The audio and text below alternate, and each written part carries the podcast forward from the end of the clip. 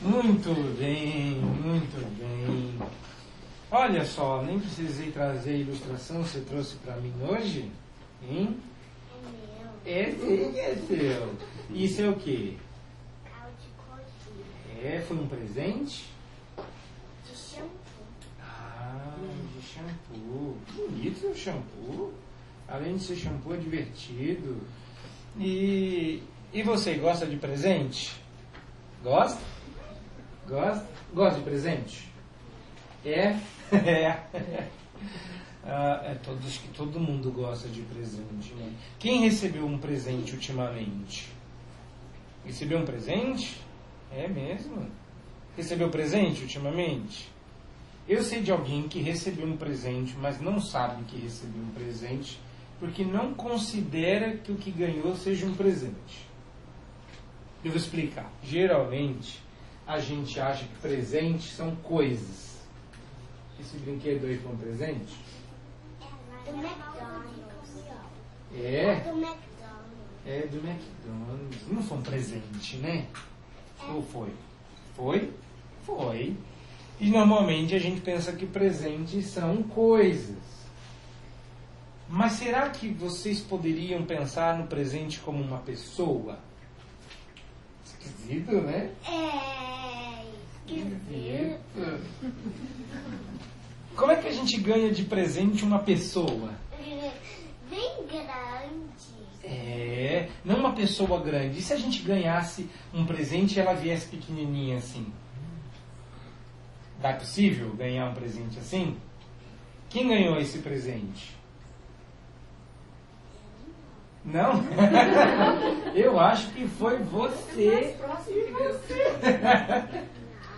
Não? Tá lá em casa, num, cestinho. Quem É. que é desse? É que a gente não pensa no irmãozinho, na irmãzinha como um presente, porque a gente não pensa em pessoas como presentes. Mas o que a gente vai ouvir hoje é que quando a gente entende o Evangelho, a gente ganha um presente. E a gente pensa de novo em presentes como coisas. Ontem nosso de caminhão vermelho também. Também tem? E foi um presente esse aí? É? Você gosta do presente que você, você- ganha? É?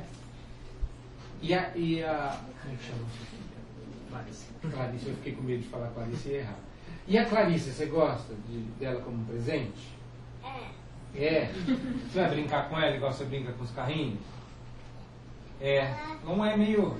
Não sei. Ela tá em casa dormindo. Ela está em casa dormindo, não dá para brincar agora que ela está dormindo, não é?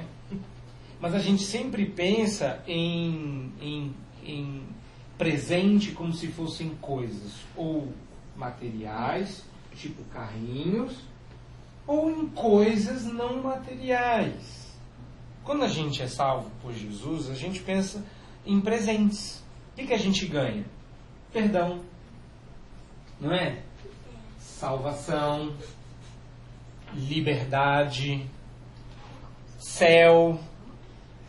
Mas nós vamos ver que, na verdade, a gente ganha uma pessoa como presente, igual vocês ganharam uma pessoa de presente. Os pais de vocês um dia ganharam você de presente.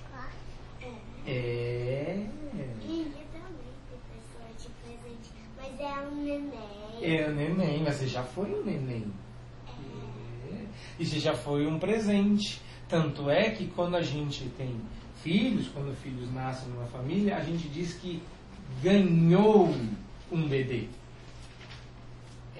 É, vamos dizer assim, sua mãe ganhou um bebê, recebeu de presente.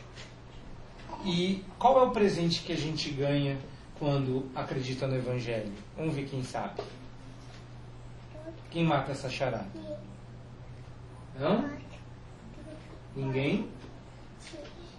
Oi? Não pode falar? Tá certo, tá esperando as crianças participarem, né? Muito bem. O presente que a gente ganha também veio num cestinho desse tamanhinho em formato de bebê. O nome dele era Jesus. Jesus. a gente ganha ele de presente.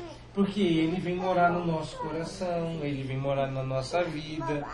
Ele é o grande presente que Deus nos dá.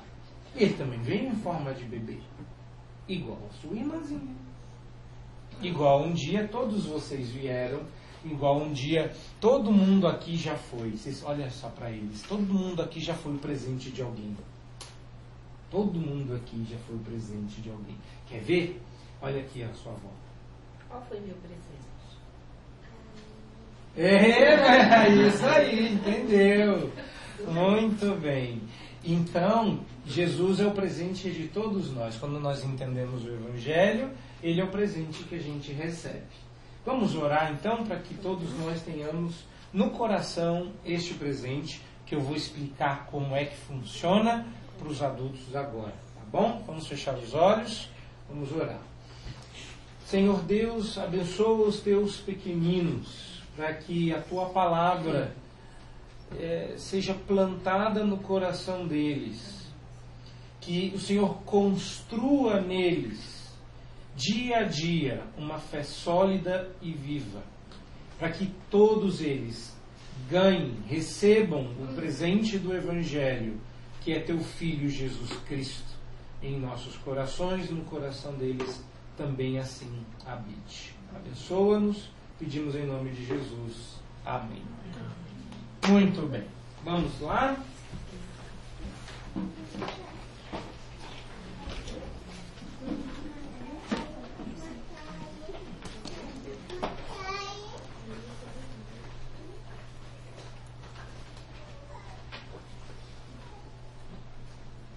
Abra sua Bíblia em Colossenses capítulo 2.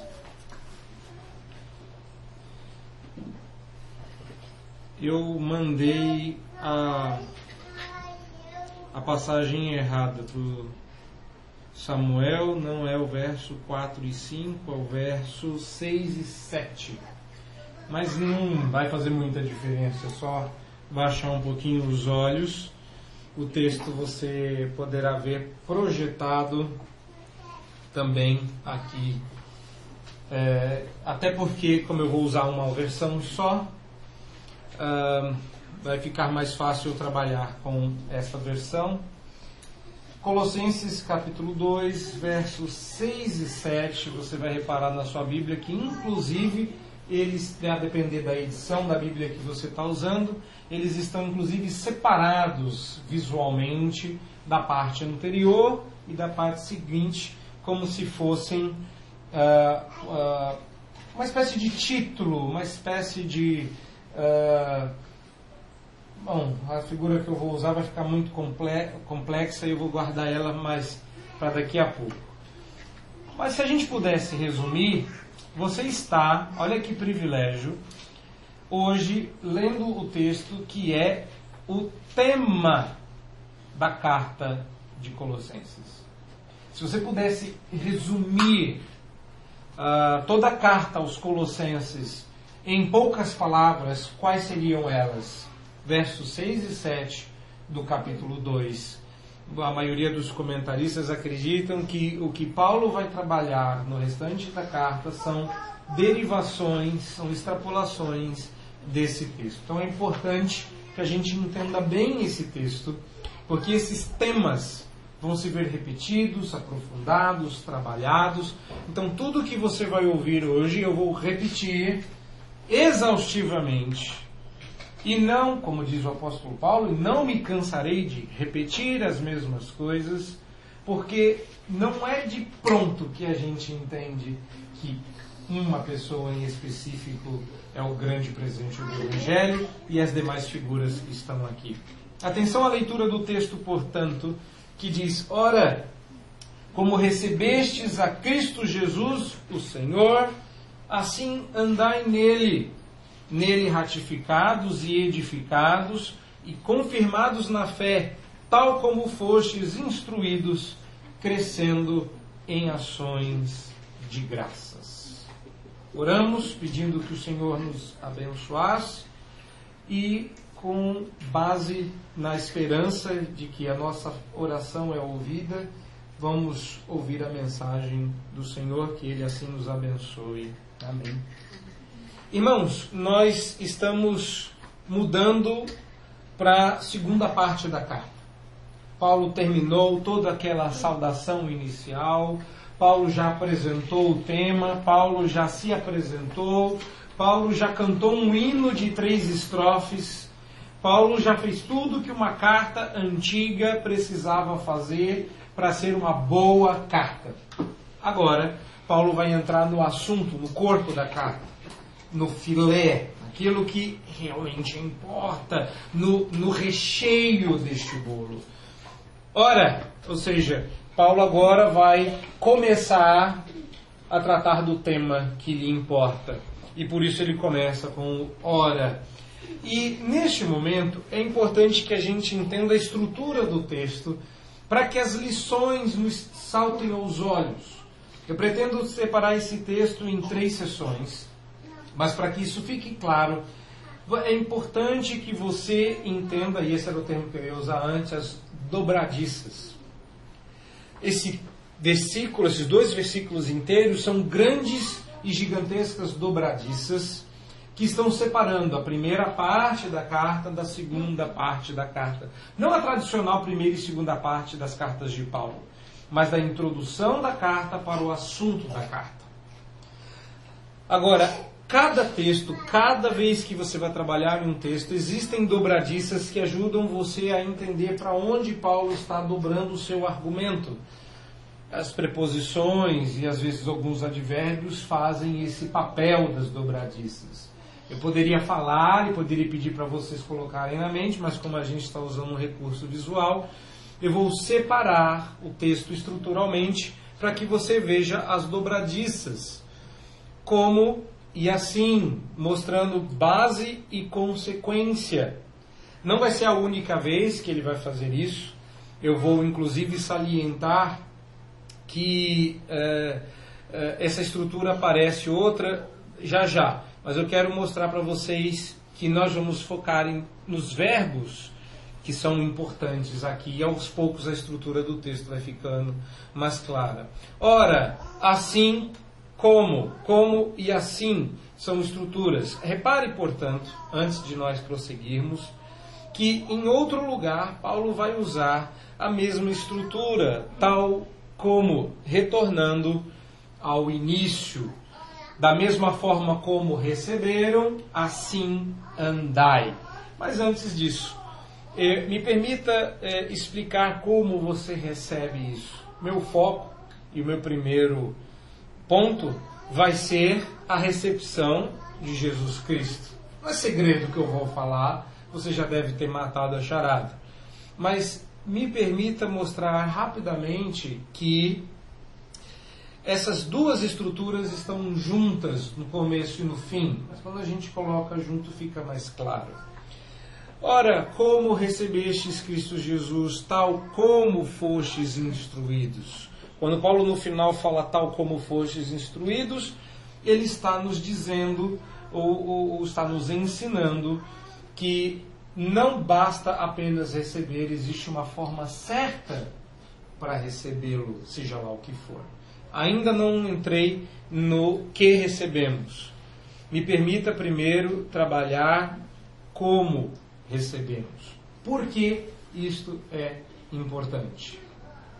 Porque nós temos um negócio, um ranço arminiano em nós. Você aceitou a Cristo. E se você está doido para esperar esse sermão terminar e esfregar na minha cara que você sempre soube que aceitou a Cristo e agora você tem um texto que diz que eu recebi Jesus. Não é isso? Está aqui, está escrito. Como recebesse Jesus, sou eu que aceito. Eu aceitei Jesus. Ei! Só que o texto não está dizendo isso. O texto realmente não está dizendo isso, porque o que Paulo está trabalhando aqui é um assunto dentro de um contexto. Bem-vindos a 2020, vamos relembrar o que ouvimos em 2019.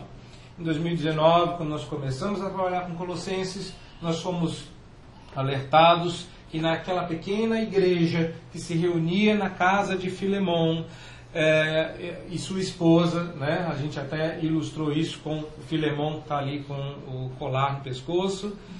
Ah, era uma igreja como a nossa congregação.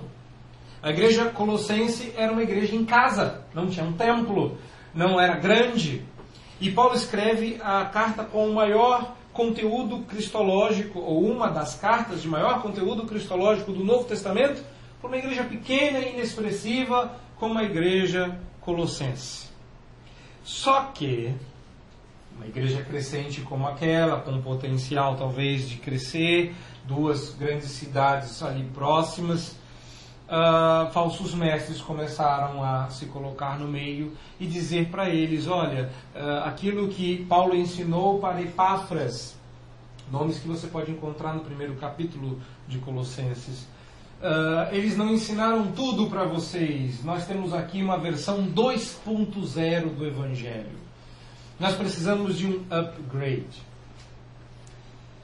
Esta semana, ou semana passada, que esta semana eu não assisti nada porque eu cancelei a, a internet, cancelei os serviços para me mudar, então não assisti nada essa semana, inclusive. Estamos fazendo um detox forçado de, de tela, né? Não sei se vocês sabem, mas agora tem um novo transtorno, né? Transtorno de dependência de tela. Não é isso? Uh, e nós estamos nos curando disso força, forçosamente. Ficamos olhando para uma tela escura lá em casa na nova casa. Uh, é, mas antes de nos mudarmos, eu me despedi do meu serviço de streaming assistindo o filme Dois Papas. É isso mesmo chama? Dois Papas, né? É, e é um filme muito interessante, está cheio de bobeira, maluquice e outras coisas, mas uma coisa me chamou muito a atenção, que é quando, o, na época cardeal, argumentando com o Papa da, da época, o Ratzinger, o Papa Francisco atual, na época ele não era Papa, ele estava argumentando da sua posição. Em um daquele diálogo fictício, ele teria dito que a igreja deveria mudar. E o Ratzinger disse: a igreja não tem que mudar nada. Deus não muda. E Francisco teria dito, mas Deus mudou. que bonito. Se Deus mudou, nós também temos que mudar.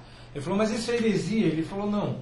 Existe uma diferença. Eles ficam nessa briga entre mudar e se adaptar, mudar e se adaptar, etc. E que mudança é um negócio bom. E no final, Ratzinger muda e o Francisco é eleito o segundo Papa com base em, em sua abstenção.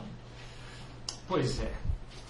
É, não, Deus, Deus não muda, Deus não se altera, uh, as, nada disso está sob júdice aqui. Mas eu, eu gosto desse tipo de filme, desse tipo de discussão, porque eles ensejam exatamente a discussão de Colossenses, falsos mestres revisando o Evangelho. É, é disso que se trata é alguém dizendo vamos rever o Evangelho porque nós precisamos adequar certas coisas, talvez até mudar por causa do tempo. Aí você fala, mas ok, lindo, eu gostei muito dessa discussão, mas o que, que isso tem a ver com o texto? Tudo. Porque quando Paulo diz como nós recebemos, ele diz que nós fomos instruídos. E para você não está muito claro, mas se você puder ir ao grego, você vai notar que a palavra que Paulo usa para dizer como você recebeu o evangelho é uma palavra que diz que você entendeu o que você recebeu. É uma palavra que diz que algo na sua mente está acontecendo. Não é algo dado que se recebe pegando com as mãos, mas é algo que a gente pega ao compreender. Pegou? Se você compreende, você recebe. E Paulo está dizendo: vocês entenderam o evangelho lá atrás e por isso receberam o que receberam. E vocês assim foram instruídos. Paulo relembra os irmãos de Colossenses que eles haviam sido instruídos de forma segura e correta por Epáfras e naquele ensino original deveriam permanecer. Isso não significa que se você aprendeu alguma coisa de um pastor, você deve permanecer porque você gosta daquele pastor e foi assim que ele ensinou. Não, até porque eu não quero saber quem te ensinou, o que você ensinou. Se aprendeu errado, eu gostaria de te ensinar o correto. Mas se você entender, e o meu ponto em todo esse tempo, vocês verão ao longo do tempo futuro, não é acreditem em mim. É olhem para o texto, porque se vocês entenderem, se vocês forem instruídos pelo Espírito Santo, vocês receberão. É isso que Paulo está dizendo aqui. Não se revisa o Evangelho. Não se revê as doutrinas da palavra. O curioso era, era ver que Ratzinger, o Papa Durão, o nazista alemão, como chamavam ele antes da sua queda, estava mais certo do que o benquisto e afamado Francisco. Porque é ele quem defendia, Deus não muda, as escrituras estão certas, mas naquela igreja não se permanece muito tempo de pé defendendo esse tipo de coisa. Tanto é que ele saiu, ou foi saído, ninguém sabe, mas o, evangelho acabou e está sendo revisto. Paulo está dizendo: não é assim. Vocês pegaram lá atrás, vocês receberam, vocês entenderam lá atrás. Foi através de instrução que vocês receberam. Mas o que vocês receberam através de instrução? Isso é só para você entender por que, que, a gente prega, por que, que a gente ensina, por que, que eu quero que vocês entendam o texto. Porque se vocês não forem instruídos, vocês não recebem. Mas o que se recebe quando se entende? Qual é o benefício que se ganha quando eu entendo o Evangelho. Preste bem atenção e vá ligando os pontos. Obviamente, se trata da pessoa de Jesus Cristo. E esse é o meu primeiro ponto. O que recebemos quando cremos não é uma bênção qualquer. Não. Você recebeu a Cristo Jesus, o Senhor.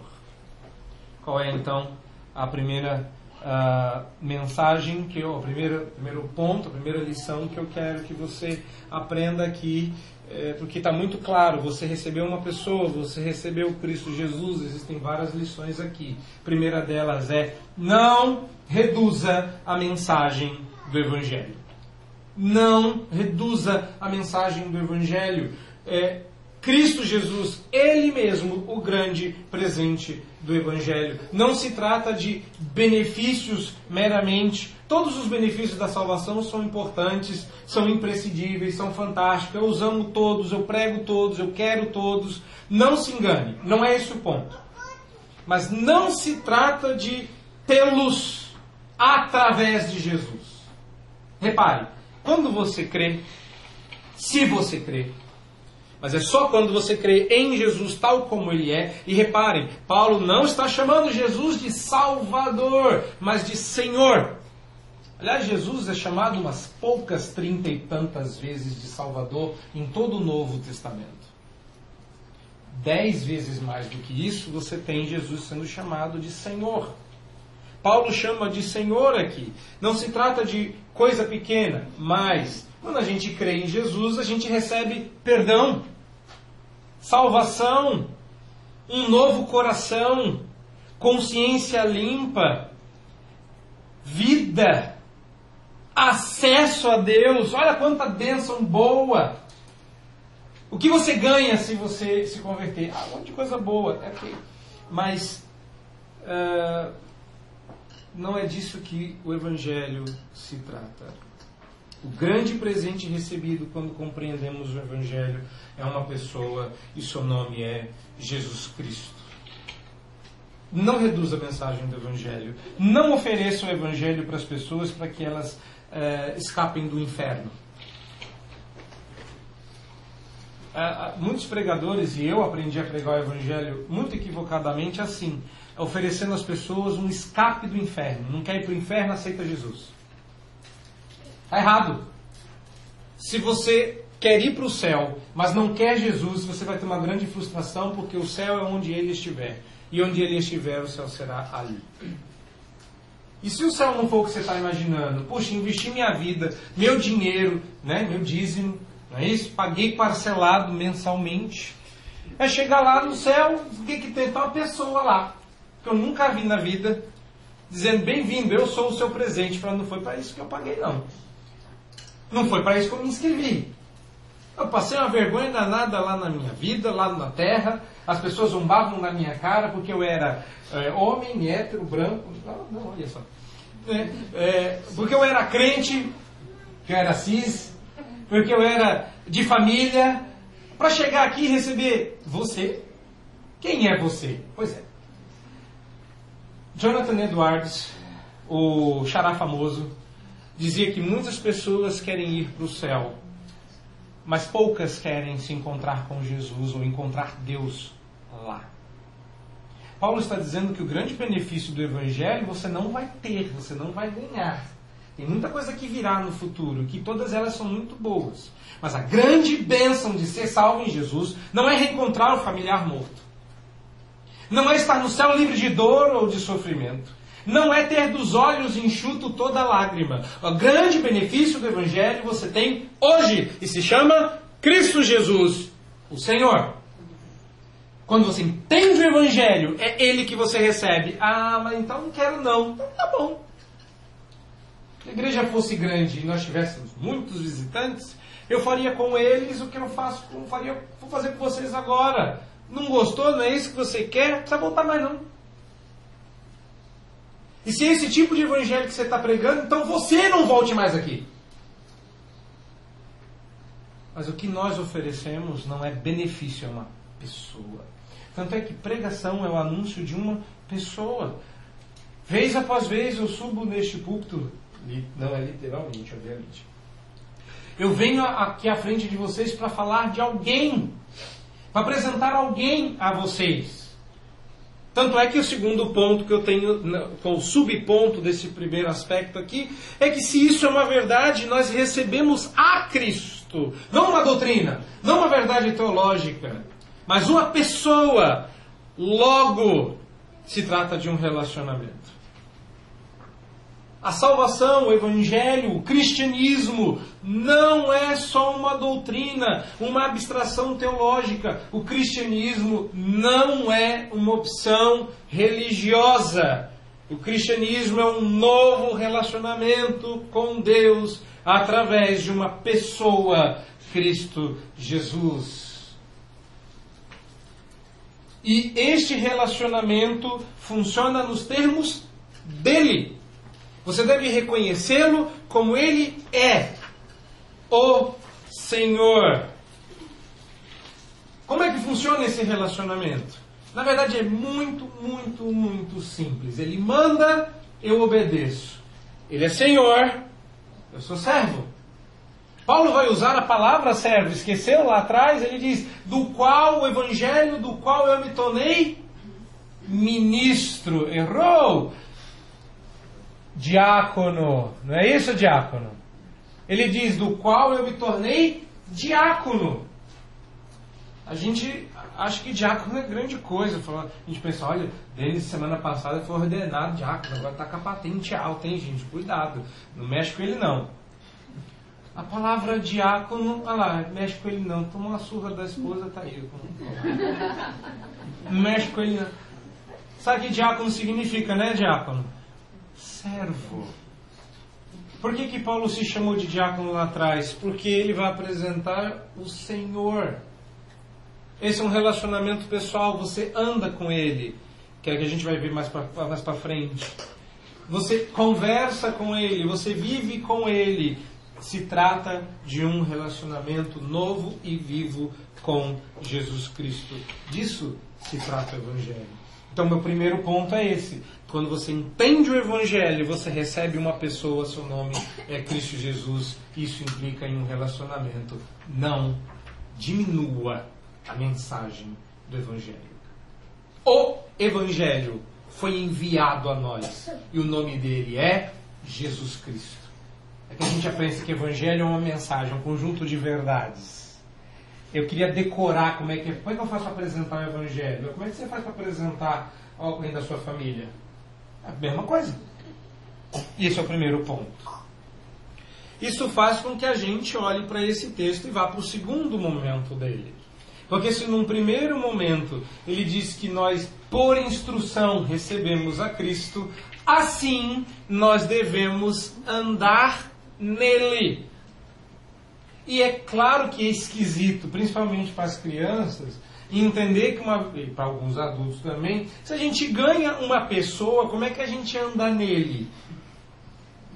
Você já imaginou aquela cena de, de alguém deitado e outra pessoa fazendo massagem em cima, de pé, andando em cima dele, né? Andai nele. Não faz isso. É claro que se trata de uma metáfora. Como é que eu sei disso? Porque Paulo vai usar três, não duas, nenhuma. Vocês já repararam que tem três metáforas aí? Paulo, então, vamos organizar isso? Olha lá. Vai dizer que você deve viver de de alguma forma, nesse caso de três formas específicas, para você entender como se anda nele.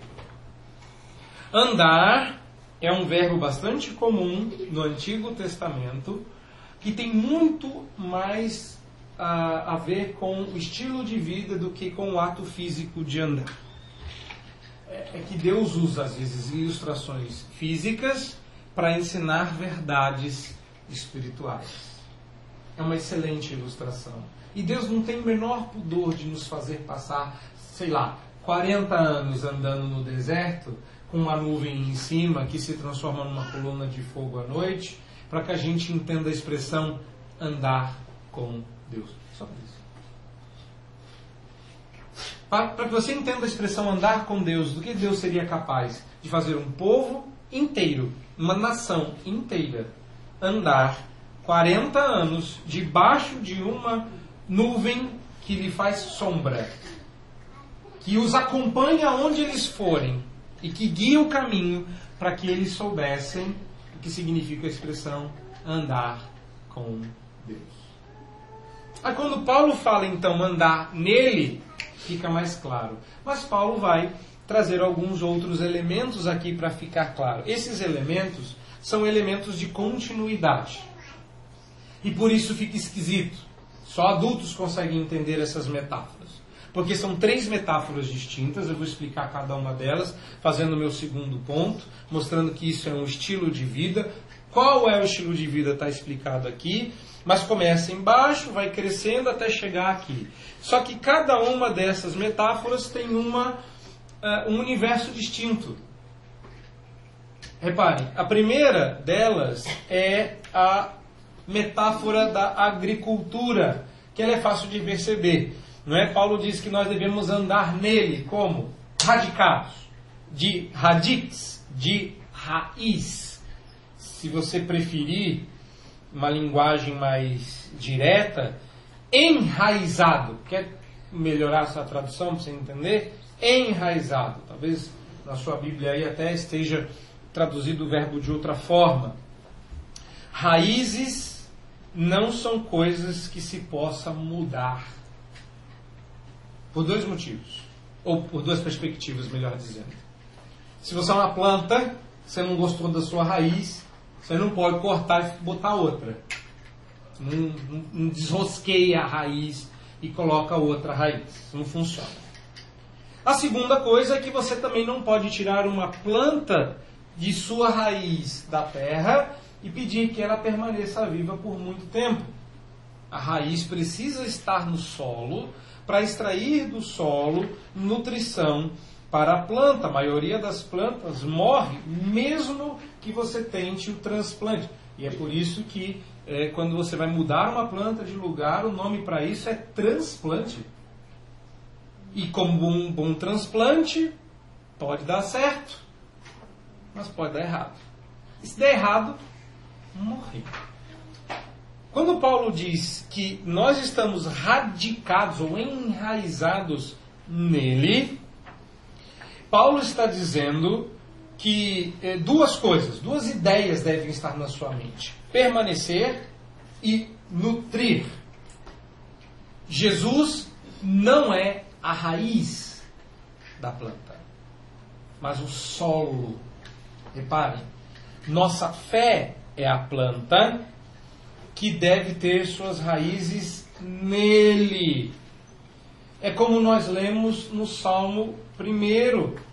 É uma, uma, uma planta que, junto ao ribeiro de águas, tem as suas folhas sempre verdes, porque busca nutrição neste solo regado por correntes de águas, mesmo em tempo de seca. Agora, que que, por que Paulo está usando essas figuras? Porque os falsos mestres estavam mudando a raiz. Eles estavam mudando o eixo. Eles estavam mudando o local da planta. Gente, vocês estão enraizados aí nesse velho Jesus, nessas velhas doutrinas. Vamos fazer um troço novo? Vamos fazer um Jesus Coaching. Aliás, eu tenho esse livro, tá? Jesus Coaching. Vamos fazer um troço diferente. Vamos fazer o mestre inesquecível, guru que ensina, um Jesus moderno. Inclusive tem até uma série nova aí no Netflix sobre o Messias e Jesus viria nesses tempos mais modernos. Não sei se recomendo você não assistir, não sei se recomendo assista para usar isso como evangelização. Jesus não é isso, Jesus é, é outra coisa. Ainda não decidi. Mas repare como as pessoas estão querendo mover as raízes. Gente, planta não anda, só se for no Senhor dos Anéis.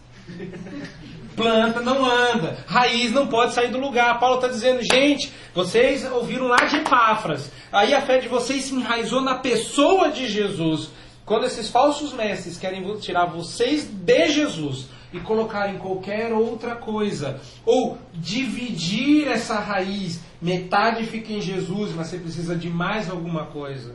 Você precisa de Jesus e batismo. Precisa de Jesus e falar em línguas. Precisa de Jesus e isso, aquilo. Precisa de Jesus e obras. Precisa de Jesus e. Você já moveu a raiz de lugar. Não, você não precisa de mais nada. O que uma planta precisa? Ter raízes no solo. O solo é Jesus, sua fé é uma planta, raiz nele, está tudo certo. Mudou, é morte. Repara o peso que Paulo está colocando sobre uma falsa doutrina. Uma novidade. Paulo está dizendo que aqueles falsos mestres estavam ensinando uma coisa que poderia matar a fé deles. A fé, e o que eu vou falar agora é um pouco pesado. A fé só é válida se for em Cristo. Eu sei que para nós é meio óbvio isso, né? mas repare no que eu estou dizendo porque é uma afirmação ousada. A fé não é inerente ao ser humano. Todas as pessoas têm fé. Qual é a sua fé? Você tem fé no quê? Não, meu querido. Pessoas que não têm Cristo não têm fé. Fé é um dom que Deus dá para que a gente creia no Filho dele. Para se ter fé, tem que ser em Cristo, do contrário é mera crença. E essa para nada serve, senão para ludibriar a mente obscurecida do pecador já perdido. Fé é para quem é em Cristo.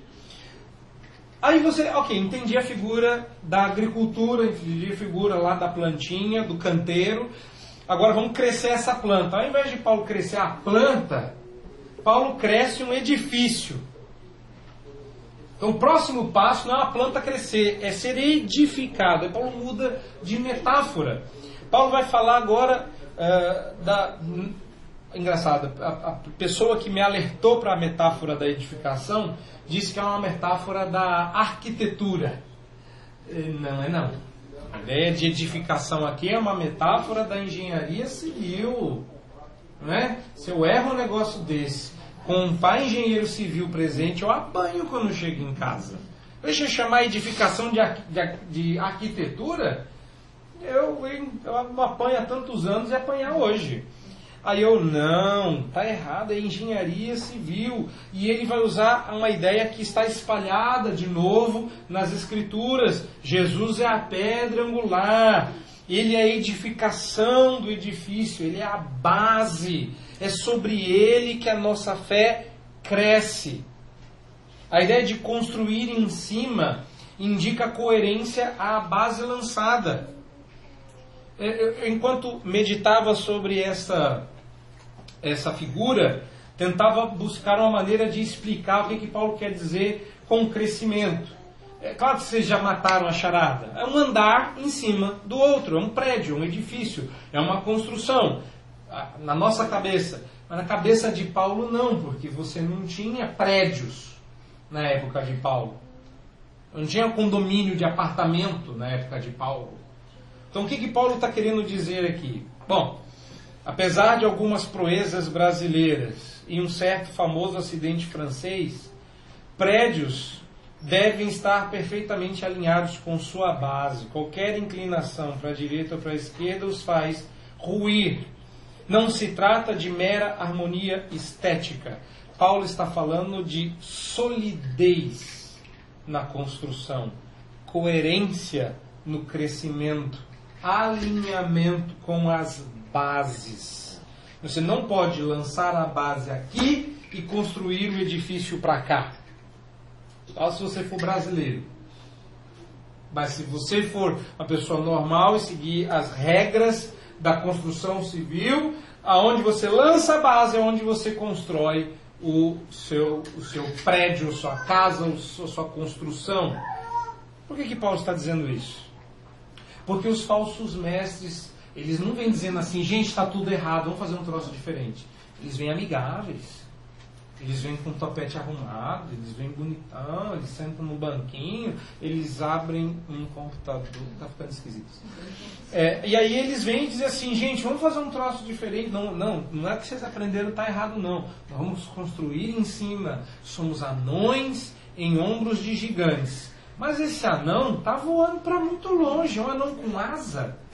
É um anão Pegasus, que voa e viaja e o, e o gigante fica lá paradinho que os falsos mestres estavam fazendo era propor um outro projeto.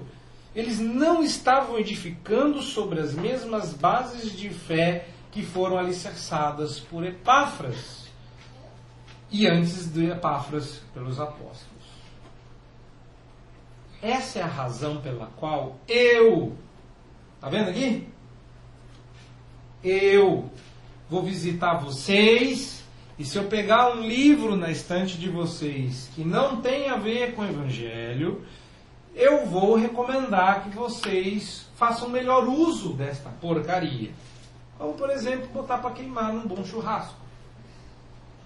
Essa é a razão pela qual eu prefiro indicar a vocês bons livros, dizer para vocês não assistirem certos pregadores, porque se você começar a edificar sobre outra base que não Cristo Jesus, é meu dever fazer o que Paulo está fazendo e rogar que você ande nele.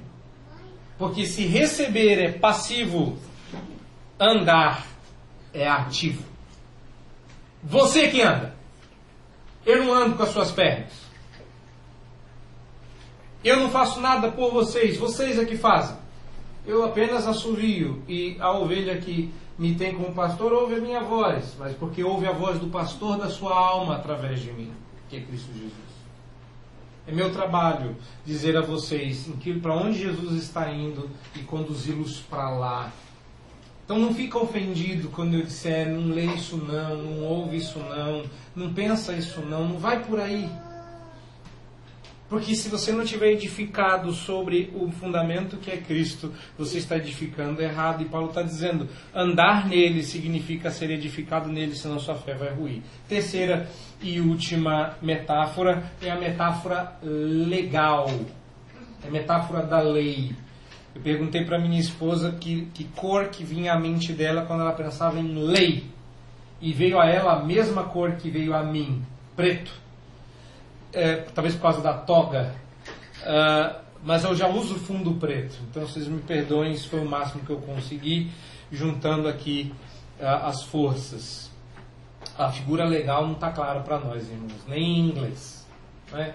Hoje nós não estamos fazendo bilíngue, mas uh, nem em inglês nós temos. Mas qual é a ideia que Paulo está dizendo aqui por confirmado? O que, que isso tem a ver com na figura legal. A, a, a ideia que melhor traduz a palavra que Paulo usou aqui é a ideia de garantia legal, a ideia de selo. Ao que parece, a figura de autenticação. Eu me mudei, a maioria de vocês sabem, e a gente tem que firmar um contrato de aluguel. E eu assinar lá, eu assinar lá, minha assinatura, com os meus documentos, dizendo que sou eu, não é o suficiente. Juro não é suficiente eu dizer que eu sou eu. Eu preciso ir a um cartório para que alguém diga que eu sou eu no meu lugar e bata um selo onde eu assinei dizendo essa assinatura foi feita por ele mesmo. Mas eu fiz a assinatura na frente da mulher. E ela falou: não, você tem que ir lá no cartório para eles autenticarem a sua assinatura. E eu falei para ela: eu juro que é autêntica, mas não funcionou. Porque eu preciso de algo que confirme. Esse é o ponto. É aqui. Eu não gosto de cartório, mas me parece que o cartório é a figura que chega mais próxima da figura que Paulo está usando ali. Agora que bacana, no passado, Deus era a figura do cartório. Ele é quem atestava as próprias promessas. Ele assinava e alguém perguntava: quem carimba aqui dizendo que essa assinatura é, é fidedigna? Deus puxava o próprio carimbo e dizia: Eu, eu, o Senhor, digo estas coisas. Ele atestava as próprias promessas. Ele era a garantia. Cuidado. Ele é o único que pode dizer que a garantia sou eu. Nós não. Mas ele está dizendo isso. Então, Paulo vai inclusive usar essa figura novamente em outros lugares. Paulo vai chamar, por exemplo, o Espírito Santo de selo da promessa quando escreve aos Efésios. Ele está dizendo que você recebeu um selo que garante, que confirma que você é do Senhor Jesus. Mas aqui, essa mesma figura está sendo usada para dizer o quê? Que a mensagem dos falsos mestres não teve confirmação no Evangelho. Você tem que confirmar no Evangelho. Se a doutrina, a mensagem, o ensino não tiver confirmação no Evangelho, ela é falsa. E qualquer um que a ele ou a ela, a falsidade da mensagem adere, não está andando em Cristo, se perdeu em outros caminhos, se desviando do caminho da verdade e da vida. Isso nos faz então chegar ao fim. E acabou. Quando a gente chega ao fim, nós temos não bem um ponto porque Paulo vai usar várias e várias e várias e várias vezes essa expressão. Então é muito simples aqui, eu nem vou gastar muito tempo, apenas vou fazer a exortação que Paulo ordena que a gente faça aqui. Paulo não está dizendo seja grato. Repare no texto.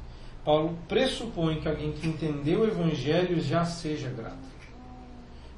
Ele, como Pedro diz no final de uma de suas cartas, está nos encorajando a crescer na consciência e na prática da ação de graças. Não adianta você ser grato lá no fundo do seu coração. Deus quer que você seja grato lá no fundo, no meio, em cima, boca para fora, boca para dentro, tudo. E Paulo vai usar de novo. Repare, tudo isso que você está lendo aqui, Paulo vai usar em muitos lugares, como eu tenho mostrado. É um encorajamento apostólico para que você desenvolva, desenvolva, desculpe, essa sensibilidade àquilo que Deus faz por você e em você. Mas como? Como ativamente isso funciona? Uh, me parece que a melhor figura para isso é a figura da graxa.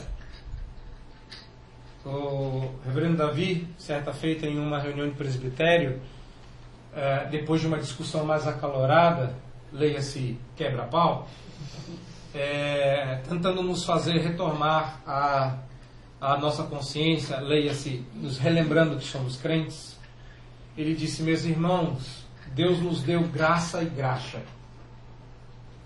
Sem isso a gente não consegue viver junto, porque toda vez que a gente se encosta, a Bíblia diz que é, amigo quando encosta em amigo é igual ferro quando encosta em ferro. Se bate tanto que sai afiado. Só que isso é bom. Mas para não sair faísca, Deus deu a graxa, a graça, que faz com que esses, esses esbarrões sejam mais suaves. Paulo está dizendo que a graxa aquilo que entremeia tudo isso, fazendo com que todas as engrenagens funcionem com suavidade, é a gratidão. A gratidão é a graxa da vida cristã. É, se você é tudo crente fiel, lindo, maravilhoso, mas não é grato. Você é um crente chato. Você é um crente de Facebook.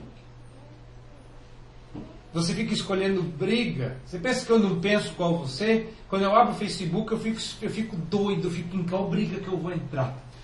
Em qual briga? Eu quero brigar, quero brigar, quero brigar, não gostei, eu quero, eu quero brigar, eu quero. Por isso eu prometi para mim que eu não posto mais. Eu não comento mais, eu não faço mais nada. Porque se eu curtir, tem gente que me, me chama é, e fala assim, pastor, você curtiu aquilo? É, eu não, não, faço mais. Mas eu adoro. Eu tenho colegas que ficam assim. Eu fico imaginando que eles ficam pensando assim, gente, eu não tô, briguei com ninguém. Preciso arrumar alguma coisa. Aí o cara publica um negócio super polêmico. Né? Eu tenho um aluno que faz teologia no Mackenzie que do Natal para cá ele já arrumou cinco brigas. E lembrando que cada briga leva dias, hein? Aí ele postou lá: Maria é a mãe de Deus. E está dito. Para quê? Era Natal. Para que isso? Não é? Vamos falar de Jesus Natal, né? Mas não. Ele quer arrumar briga. Meus irmãos, se você não é grato, você é esse tipo de crente. Não, não quer dizer que se você for grato, você não vai arrumar briga no Facebook, não é isso? Eu estou dizendo que você é esse tipo, você é chato, você é picuinha. Você não está mais ocupado em manter certas coisas do que em agradecer o que Deus te dá. Quem está ocupado demais em reconhecer onde Deus está sendo bom para consigo, vai perceber que tem mais o que agradecer do que ficar olhando para a vida dos outros. Tem mais que agradecer do que ficar reclamando da vida. Tem mais que agradecer do que fazer qualquer outra coisa. Mas repare, Paulo diz, crescendo em ações de graças. Render graças nada mais é do que reconhecer que o que de bom acontece em nossas vidas é fruto do carinho, do amor e da graça de Deus sobre nós. Não são suas conquistas, mas graças. Dar graças é dizer que é graças a Deus. Não é graças a mim, não é graças ao que eu fiz, não é graças às escolhas, mas graças a Deus. É reconhecê-lo como fonte de tudo que nos é bom. Por você e por suas conquistas, a única coisa que você já foi capaz de conquistar foi sua perdição eterna. Então cresça em ações de graças. Ah, que eu conquistei. Eu sei, você conquistou um monte de coisa. Penalidade eterna, inferno, a ira de Deus, o desgosto do Senhor. E você conquistou tudo isso. Então quando Paulo diz, olha para cá e lembra que tudo isso é graças a Deus. Cresça em gratidão. Qual foi a última vez que você agradeceu? e é difícil. Para encerrar, eu relembro de uma ilustração que um pastor contou para mim. Eu era seminarista na época. Ele dizia que tinha um senhor na igreja dele que toda vez que ele pedia para aquele senhor orar, não interessava em que momento da liturgia, ele começava com ações de graças. E geralmente ele começava agradecendo pelo dia. Obrigado, Senhor, por esse dia, por esse sol. E naquele dia estava caindo um toró, estava escuro, estava feio, estava ruim, tava... sabe aquele dia que quando chove a depressão vem pelo ar? E aí ele falou, vou chamar, ele fez de propósito, coração pecaminoso, né? Vou chamá-lo uh, ah, para orar, quero ver pelo que ele vai agradecer. E aí, vamos orar com o irmão fulano.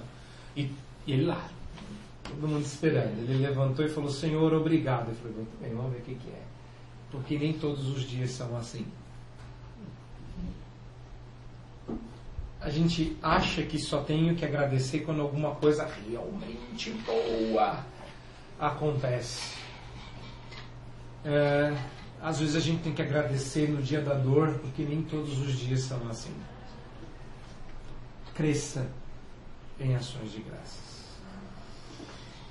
Assim, irmãos, como recebestes a Cristo, Senhor, andai nele radicados, edificados e confirmados, tal como fostes instruídos, crescendo em ações de graças. Vamos orar e receber a bênção e então responder com o cântico da bênção que temos entoado. Oremos. Deus amado, te agradecemos por todas as bênçãos que o Senhor nos dá. Cada uma delas, ó oh Deus, merece atenção e é motivo da nossa gratidão. Mas são muitas, mais do que podemos contar. Então nos atrevemos a agradecer pela maior de todas as bênçãos jamais recebida, Cristo Jesus, o Senhor. Tê-lo é ter todo o resto. E ainda que todo o resto viesse a nos faltar, tê-lo andando ao nosso lado, tê-lo habitando em nossos corações pelo Espírito Santo, ser achado nele é tudo de que precisamos, ó Deus. Mas nem sempre nós vemos assim. Às vezes nós queremos mais, nós queremos Jesus mais alguma coisa. Quando o Senhor deu o próprio Filho. O Senhor se deu em seu Filho. Parte da Trindade habita em nossos corações, nós queremos mais. Ajuda-nos, ó Deus, a receber com mais gratidão o bendito presente do Evangelho que é a pessoa de Cristo Jesus. E na medida, Deus, que nós caminharmos não nos permita desviar-nos por outros caminhos. Que andemos no caminho da verdade e da vida, Cristo Jesus. Que nossas raízes estejam profundamente presas nele. Que qualquer crescimento que experimentemos seja nele. E que sejamos confirmados nele, na certeza de que nos encontraremos com Ele nos céus. E em tudo, ó Deus, enche o nosso coração da mais terna e doce gratidão, para que saibamos reconhecer as boas dádivas que o Senhor nos dá. Abençoa o teu povo aqui reunido. Abençoa aqueles que vieram nos visitar.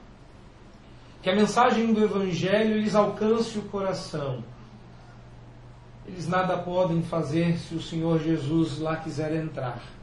Que bom que é assim, porque de pronto nós recusaríamos. Mas o Senhor nos tomou para si.